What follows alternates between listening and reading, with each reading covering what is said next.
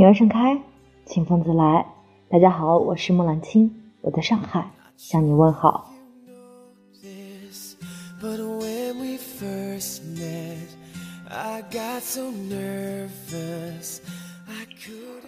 今天给大家带来樊登读书的《浮躁的年代》，我们该读什么书？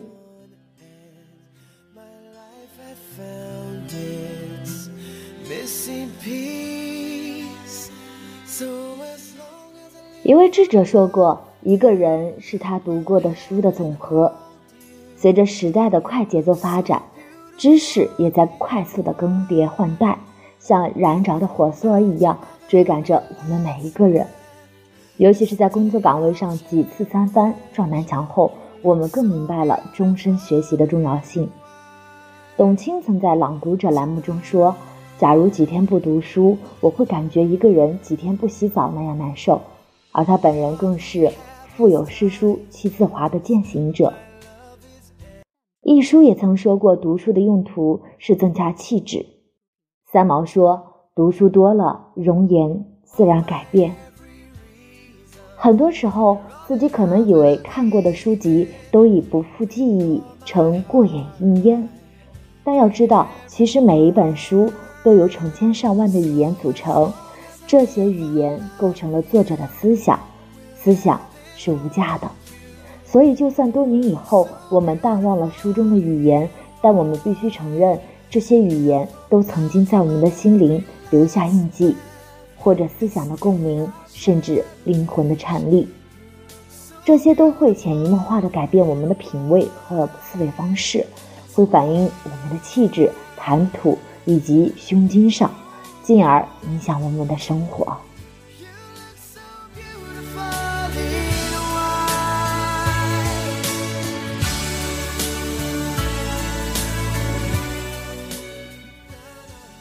让你有所改变的是长期的系统的阅读。我们办公室有一位很牛的语文老师，经常到全国各地中学去演讲，还常参与省内一些重大的考试命题。对语文学科高考的研究非常深入。有一次在办公室，我很好奇地问他每天都在读什么书，就问他可了解近年比较火的畅销书作家。他的一番话让我感慨万千。他说：“畅销书我们也会了解，但不会花时间去大量阅读。那些一览无余的文字是不会出现在高考的试卷上的。”这也是很多孩子考语文的时候文章看不懂的原因。怎样的人才才是我们认为的作家？一定是经过时间的淘洗保留下来的经典之作的作者，才能称之为作家。看他是不是真正意义上的作家，不是现在的书卖的怎么样，而是看未来二三十年，甚至上百年，亦或更长时间以后，他的书是否还留在书店的书架上。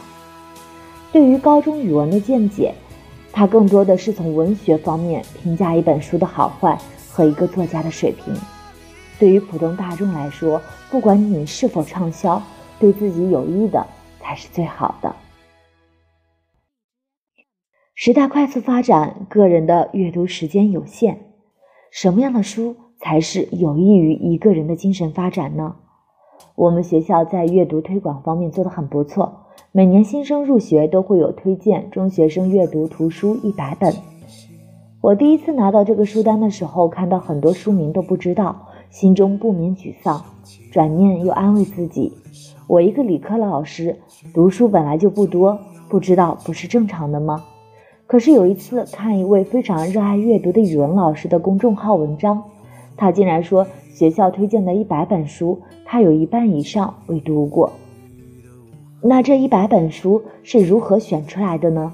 不同的老师有不同的偏好，大家自己觉得不错的书放在一起，再根据类别挑选，可能就出现了这样的书单。这样的书单里有一个共同点，大部分都有了一定的年代感，很少有书店里书架上的畅销书。在感情里是必须无疑。前尘操控所有委屈。什么样的书我们必须得阅读呢？认清自己的书。我们每个人必须先了解自己，认清自己，才能理解世界，进而改造世界。人一生不同阶段心理发展是有差异的，我们需要读一些心理方面的书，了解个体身心发展的规律，才能认识自身，从而接纳自己，最终超越自己。国外在中学阶段开展了自尊课程，目的就是培养学生的自尊水平。大家都知道，一个人的自尊水平决定了他的行为。我们国家虽然没有自尊课程，但心理学也被纳入了中学课程，目的是学生指导自己认识自己，进而进行生涯规划。但课程所学必性有限，要对自己有深入的认识，还得寻找心理学方面的书籍，像阿德勒的《被讨厌的勇气》《自卑与超越》。当你有了一定的基础后，还可以选择普通心理学等深入一些的书籍，认清自己。是打开未来大门的钥匙。二是历史类的读物。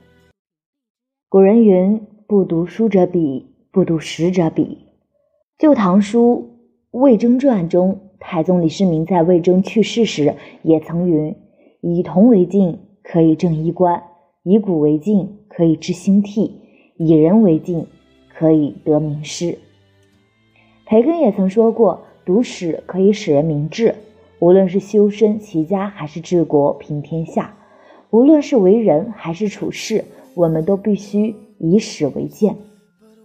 历史可以让你融经贯通，处理世间的一切困惑。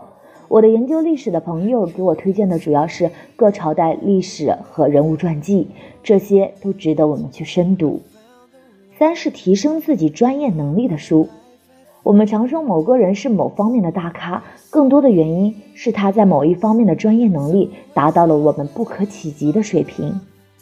专业能力是一个人胜任某一职位的铁前提，是你谋生的手段，你必须严肃对待，才能让你立于不败之地。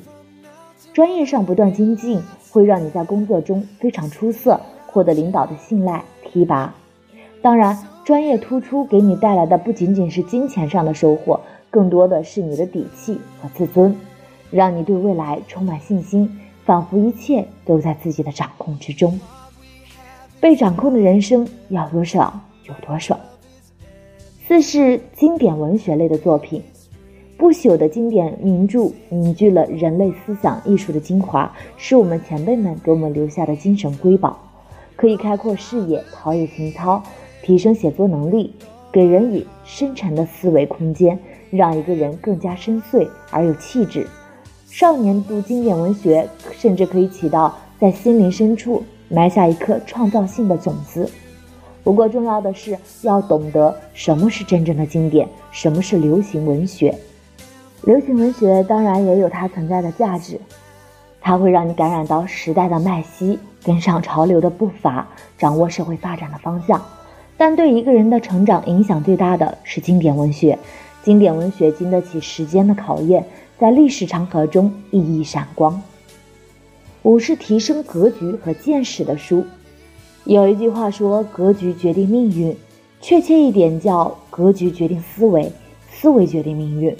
我们每个人生活的环境不同，见识也不一样。要想成为优秀的人，就多去接触一些优秀的人。但是普通人很少有机会直接与优秀成功的人当面交流。但我们可以通过阅读他们的著作，跟他们进行思想的隔空交流。很多成功人士写书的目的，并不是为了赚钱，而是把自己成长创业过程中的心得体会，以及对世界的认识、对未来的思考倾心坦出，目的就是让后来者少走弯路，更易成功。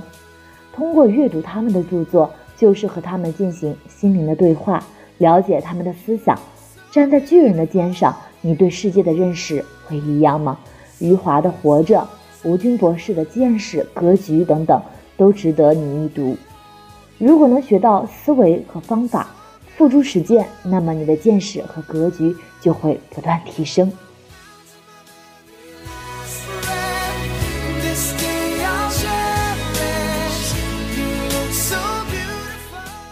六是认识世间万物的书。生命短暂，生活不易，也要给自己的生活留白。世间万物皆有美好，朝阳融冰，草绿山野，鸟鸣亭记，儿童嬉闹，星空万里。了解世界万物，也是我们对自身的一种反思，发现生活的美好。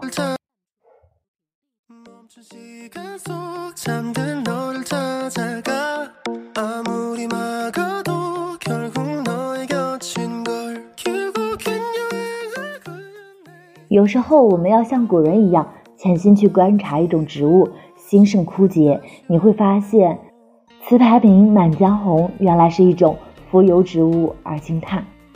有时候慢下来读些自然读书，和孩子研究一片树叶的结构，与孩子一起观察蚕的发育过程，和家人一起牵着蜗牛散步，这些生命中的美好让我们内心更加安宁，对世界充满了热爱。